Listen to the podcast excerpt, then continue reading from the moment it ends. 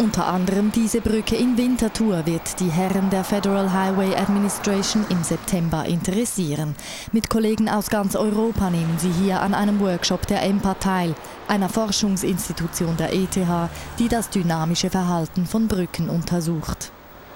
Hier geht es um ein Brückenmonitoring-System.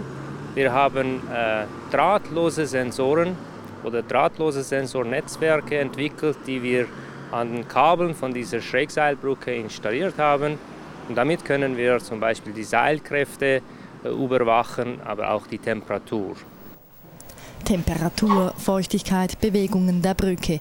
Solche Daten werden drahtlos übermittelt, auf dass man eine Brücke jederzeit von überall aus überwachen kann. Man kann aber auch Brückenpfeiler testen.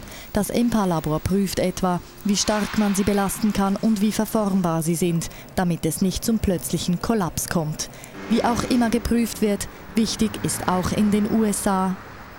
Ich hoffe, dass man die periodischen Inspektionen eben auch ernsthaft verfolgt und auch in Zukunft solche moderne Systeme benutzt. In der Schweiz schließt das Bundesamt für Straßen einen Einsturz wie in Minneapolis praktisch aus. Tests mit Panzerbelastungen sind zwar selten, doch die fast 3000 Brücken im Land würden jeden Monat kontrolliert und alle fünf Jahre gesamthaft inspiziert.